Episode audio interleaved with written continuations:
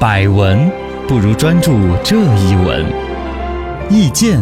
不如倾听这一见。一闻一见，看见新闻的深度。临终高人有请教，厌童症你听过没有？艳童就是讨厌儿童哦，啊。这个暑假到了呢，这个厌童症方面的新闻是比较多的，很多儿在公众场合小孩儿越来越多啊，不管是喧闹公园儿啦、游乐场啊，以前耍朋友的地方，嗯 哎都变成了小孩儿 为主。童对耍朋友的年轻人会比较啊烦这个事儿。嗯嘎受干扰就觉得得是熊孩子，对然后呢，家长一带出门之后，家长也担惊受怕的在，火车、飞机上面啊啊，这种对呀，但是其他的一些年轻人啦、社会呀，普遍也开始越来越厌恶，嗯以至于对于哪儿出了一个熊孩子啊或者小孩闹的新闻呢，普遍倾向都不站在小孩和家长那一边都。不会接受，都站在其他的旁边冷眼旁观，甚至说这个怪这个家长，嗯你怎么个奶粮二十啊？你嗯，怎么不打呀？对，现在是这样的，其实对于小孩一种极端的厌恶，嗯你们怎么能这 样子啊？那是祖国的花朵，哦 你们怎么能那样 子啊？但国家现在都着急到鼓励二孩政策 了，低出生率啊，人口负增长啊，是人口红利缺失啊。其实这个大的背景，我才想起来，之前我们讨论过一期熊孩子，嗯，也对是说的振振有词，对小孩是不是关在一个车厢啊，怎么弄啊这些啊。啊，有时候后来方仔法细想想，全社会在对于小孩的这种关心上，有点不妥。一问高人，儿童的喧闹真的那么让人抓狂吗？呃，这个倒说真 是确实是是吧？不管是自己亲生的还是隔壁王叔 叔的，是吧？就是自己的孩子，你都有点受不了，嗯都很抓狂。对更不要说旁人，又不是我的孩子，你能闹得我？尤其年轻人没有经历过带孩子这种，他啊更不能够理解。确实老人家呀，大家说，哎，看这小孩挺可爱的，闹闹的惯事，嘛嗯他有一些方法呀，啊，浇灌一下也可以理解。小孩为什么让人抓狂呢？这里边其实是有从基因层面的东西的哦，还基因层面，从这个科学的角度来讲呢，嗯，呃，这个牛津大学的神经学的一些研究专门研究过，说呃你比如说这儿有一只狗在汪汪，嗯，这儿有一只鸡在咯哒咯哒咯哒咯哒，就有一只啊鹅嘎嘎，杠杠杠，对呀、就各种闹嘛。是然后这儿有一个小孩叫哇 哇哇哇，啊各种闹法，所有动物的叫声，不管音量大或者小，都闹不过小孩儿。火，小孩儿的哭闹声一出来之后，是让人会全身有应激反应的，哦呦，心跳要加速，嗯，血压要增加。就很烦，你知道为什么吗？为什么呢？这就是基因层面的。哦，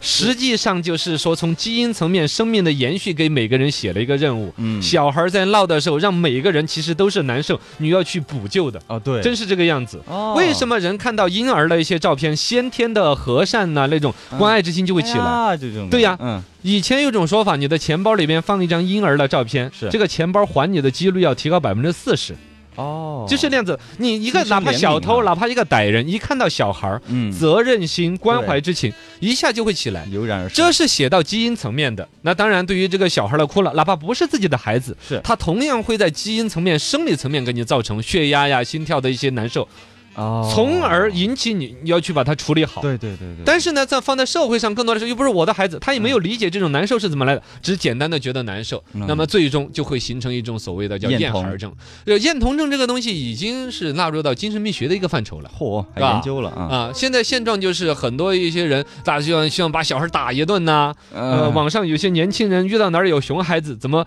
狠狠的整了人家 一下，是嘎，奖励了他一本练习册 呀，大快人心的感觉，哦或者教小孩儿一些坏事儿啦，啊，呃，对，自己暗暗得意的在网上还发布这些东西。是现在网上是这样，其实这是全社会对于儿童该有的关心，好像的一种缺失，对儿童该有的一种包容的一种缺失。嗯，一方面你要承认，小孩儿那怎么可能不闹？对呀，一般人大家对于小孩发脾气啊，都觉得是没有教养，但在生理上来说，他本身可能就病病痛痛，嗯不会表达，只能哭沟通闹，上面跟大人有障碍。嗯另外还有一个原因呢，现在中国的家长，你比如八零后、九零后当父母的。嗯啊，年轻人，自己都还是小孩儿对，呀也不是那么有一些育儿经呐、沟通方式，他跟这不得不到满足，他就会闹，就会哭，对，这是一个多么恼火的一个现状。我们不可能整个这个社会不容忍小孩儿的，也是不是？啊？二问高人，在国外就没有厌童症的存在吗？哎，这个肯定就要必须承认都是有的。全世界都有这现在国内的一种声音，就是你看人家国外，感觉国外的小孩就素质很高嗯都啊是，素质什么的，国外的家长都把小孩管得很好啊。嗯其实是因为你没怎么去，或者我们也都是旅个游，嗯出去你见几趟嘛，有几回碰得到嘛。对或者说你为什么老在飞机啊、公交上看不到外国小孩在这儿板命的 闹啊？你因为就不准他上飞机，有很多地方是严格规定了这种东西的。哦，你比如像日本，日本甚至有一些小区里边搞过叫反对保育园运动哦不准修建幼儿园，啊，打着横幅闹，不准就我们小区不准修幼儿 园。哦你为什么日本低结婚率、低出生率嘛？啊对， 有小孩简直是一种罪过，社会就那么仇恨。我 或者当年他都参加过这种叫反对保育员的运动。嗯等他开始该结婚了，结了婚他还生孩子吗？天哪， 他自己觉得我生孩子都打脸，觉得丢脸了，是啊，是不是嘛？嗯以至于现在在日本的现状是什么？说用婴儿车带着宝宝，你要坐公共交通工具，比如说啊坐地铁啊、公交车，都没有人会搭理你的啊还受歧视，啊！这谁理你啊？这玩意儿， 这这这这全民都那种。德国当哎年也是在二零一一年之前下过一个规矩，说把儿童噪声规定成是禁止的啊。嗯公众场所里边，人们也是很讨厌这个孩子打闹了一些，嗯然后呢，不然后这个噪音严令禁止啊，怎么那些？英国甚至规定过说，儿童抽烟跟呃不是儿童抽儿童噪音跟抽烟一样，都要征税 嚯，啊，儿童哭闹税啊，管制起来，政府部门应该有专门的部门来管制，到那个份儿上感。觉他们更严重一哦，点，到二零一一年的时候，德国开始意识到这个不对，然后嗯把儿童的个噪音剔除到了这个噪音污染之外。哦就这个东西就是算定不了噪的音。嗯整个这个国家需要更多的儿童，确实年轻和朝气和未来，是吧？当年英国闹着要把这个儿童噪音跟抽烟一样列成违法行为的时候，还有一个小孩儿的那个新闻出来，嗯有个六岁的小孩儿就写信给那个媒体，嗯说每个人都曾经是小孩儿，您也是，您这样可怜的老人还需要孩子来负担您的养老金呢，嗯请您不要以大欺小。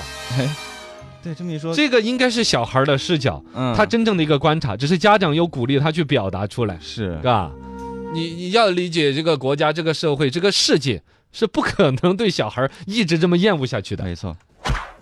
三问高人：厌童症发生的根源到底是什么呢？呃，这个根源其实可以来探讨一下。嗯其实大方面是好事情，厌童症的出现，我们觉得说值得担忧和分析，但另外一方面，其实它是好的事情的一个副作用。提高素质，哎，好的素质就好的方面就是素质已经提高了。嗯以前猴子、孩子闹啊、哭啊那些，大家都只能忍。对现在普遍大家对于公共秩序的那种追求达成了一种共识，是吧哎在公众场合里边，谁要是占座位了，你看全民起而攻之；对谁要在地铁里边吐瓜子壳啊呀、吃东西啊吃这个韭菜盒子、 是这包子啊那些，大家全民都会鄙视他。嗯是全民素质提高，全民对于公众秩序的一种维护的一种需要。哎只是在这个全民公众秩序维护的过程当中，小孩儿变成了一个好像顺带一竿子打死的。嗯嘎，啊一看到小孩儿的闹，就归到是熊孩子，然后就一竿子打死，大家都鄙视怎么那些。其实这个问题里边，第一就是整个全民社会对于年轻父母的育儿教育知识，嗯怎么哄小孩儿啊这些，就跟他普及知识培育不够。对第二一个来说呢，就是全社会对于小孩儿的观念，因为整个社会现在啊，话语权掌在掌握在越来越年轻，八零后、九零后，甚至零零后、一零后的手上。嗯他们本身没有育儿的经验，对而他们又掌握了网络的话语权。是他们面对一个小孩儿在那个场合闹的时候，他不当懂这个东西。他只道这闹着吵着他了，他觉得那个家长怎么只是简单哄了几句就行了，嗯怎么来两耳巴子啊？那么调皮的孩子应该打一顿不严加管教，是但其实真的从孩子教育的角度来说，你越打他，他越闹；啊是你越骂他，他越恨越叛逆。没错其实很多家长看似不痛不痒的一些劝两句哄一哄啊，是他能够做的最佳的一种处理嗯方也式。很无奈啊小孩儿的那种闹啊，尤其有一些那种嘎。嗯反正现在就是说啊，熊孩子变成了一个万能的一个词语，形容一切孩子引出的各种的新闻和负面的可能性，对以至于一竿子打死。大家慢慢变成了从讨厌熊孩子变成了讨厌所有的孩子。你看小孩孩带出来的哭闹，哦嗯带出来的可能路边上就要把一泡尿，不在厕所就上厕所，对在对地对铁里边拿个尿不湿接着就在那儿大便，对对对对呃，各种一系列的一些问题。其实整个这个社会呀、如果不能够去包容儿童的话，这个社会的未来何在？对呀、成长何在？啊祖是国不的是啊花朵嘛，尤其回来说这个，再必须要承认，我们是人口老龄化的进程当中，嗯，现在低生育率的问题，东北一省人口已经负增长的每问年题都。在下降啊。对于小孩这个问题，不能简单的一句鄙视就了了，对而应该疏导管理，哎呀然后 让生小孩能生得更快乐，养小孩养得更没压力。是我们要多包容一点。对呀、